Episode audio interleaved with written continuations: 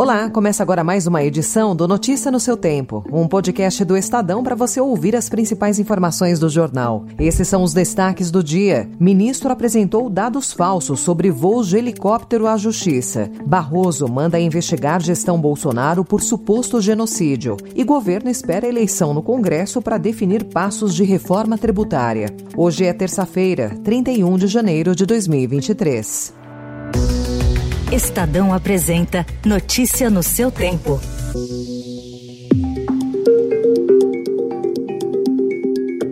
O ministro das Comunicações do governo Lula, Juscelino Filho, apresentou à Justiça Eleitoral informações falsas para pagar com dinheiro público 23 supostas viagens de helicóptero feitas durante a campanha dele, a deputado federal, no ano passado. Ao prestar contas, Juscelino informou que todos os voos foram feitos por três cabos eleitorais. O Estadão identificou, porém, que os nomes apresentados por ele são de um casal e de uma filha de 10 anos que moram em São Paulo. A família diz não conhecer o político político que, pelos voos, recebeu 385 mil reais do fundo eleitoral. Juscelino não quis comentar o caso. A empresa de táxi aéreo responsável pelos voos atribuiu o problema a um erro no sistema. Criado sob a alegação de excesso de trabalho, um penduricalho do Ministério Público vai beneficiar com até 11 mil reais por mês procuradores em férias, licença ou recesso e aqueles afastados para atuar em associações de classe. Na prática, mesmo sem dar expediente, integrantes dessas carreiras, que já têm 60 dias de férias por ano, poderão ganhar adicional de 33% e receber acima do teto constitucional. O Conselho Nacional do Ministério Público e outras entidades envolvidas não se manifestaram até a conclusão desta edição. Sobre a permanência do ex-presidente Jair Bolsonaro nos Estados Unidos, a notícia de que ele deu entrada no processo para trocar de visto e permanecer no país. Com o fim do prazo para o uso do visto oficial concedido a chefes de Estado, Bolsonaro agora quer ficar na Flórida com visto de turista, que pode dar direito a mais seis meses. A autorização de Bolsonaro expirou ontem, mas enquanto o pedido é avaliado, a situação do ex-presidente continua regular. Em economia, o Estadão informa que, favorito à reeleição para o comando da Câmara, o deputado Arthur Lira já sinalizou que vai apoiar a reforma tributária para ser a marca da gestão dele. Mas prefeitos das capitais e representantes dos setores mais resistentes à proposta querem negociar com o governo antes de a tramitação ser retomada no Congresso. A reforma é a agenda número um da equipe econômica no Congresso. O governo já intensificou o diálogo com os estados. Então eu vejo uma enorme oportunidade, primeiro na agenda fiscal, que vem a ser o quê? Aprovar a reforma tributária, aprovar o novo arcabouço fiscal, a agenda do crédito.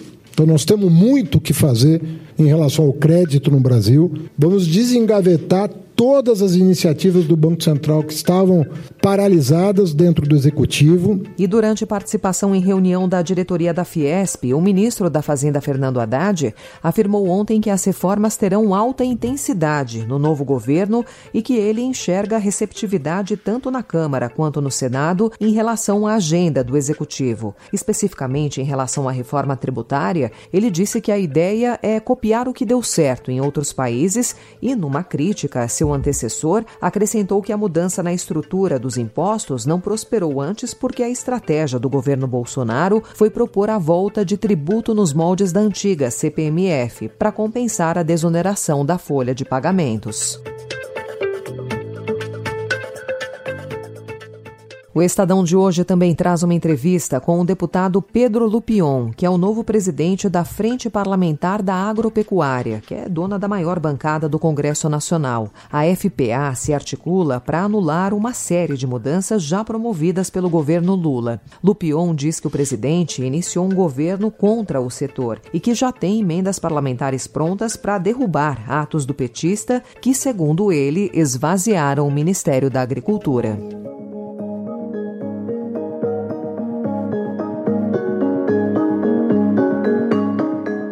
E nesse caso hoje temos a ministra Scholz da Alemanha, da cooperação, que está aqui para mais uma vez dizer o quanto a Alemanha está se dispondo a cooperar com o Brasil tanto aumentando os recursos do Fundo Amazônia, a parceria para o enfrentamento do problema com as populações tradicionais, mas também uma agenda de desenvolvimento sustentável na bioeconomia, na agricultura de baixo carbono, na ideia de abertura dos mercados para os produtos de base sustentável.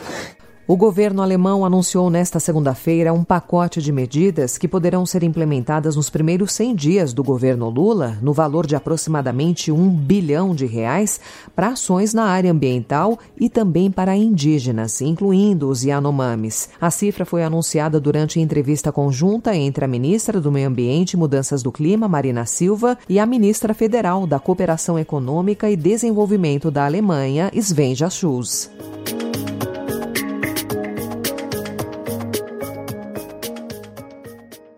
Aliás, o ministro Luiz Roberto Barroso, do STF, determinou investigação sobre altas autoridades federais do governo Jair Bolsonaro por suposto crime de genocídio de povos indígenas. Também deverão ser abertas apurações sobre desobediência de decisões judiciais e quebra de segredo de justiça. A determinação foi acompanhada de outras três decisões com medidas para proteger as comunidades indígenas.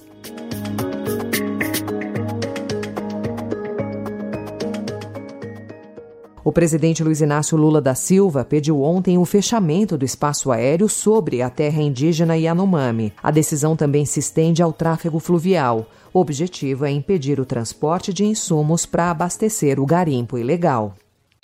Notícia no seu tempo. As principais notícias do dia no jornal O Estado de São Paulo.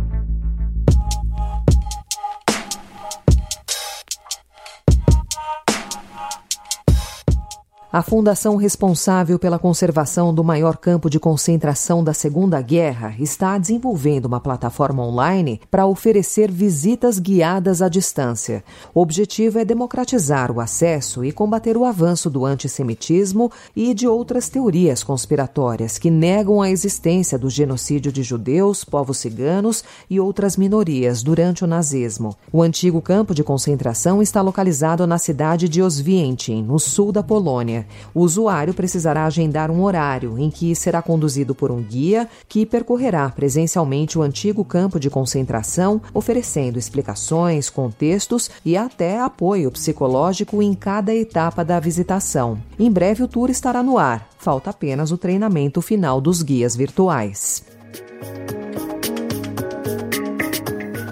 Essa foi mais uma edição do Notícia no seu tempo, com a apresentação em roteiro de Alessandra Romano, produção e finalização de Felipe Caldo. O editor de núcleo de áudio é Emanuel Bonfim. Obrigada pela sua escuta até aqui e até amanhã. Você ouviu Notícia no seu tempo.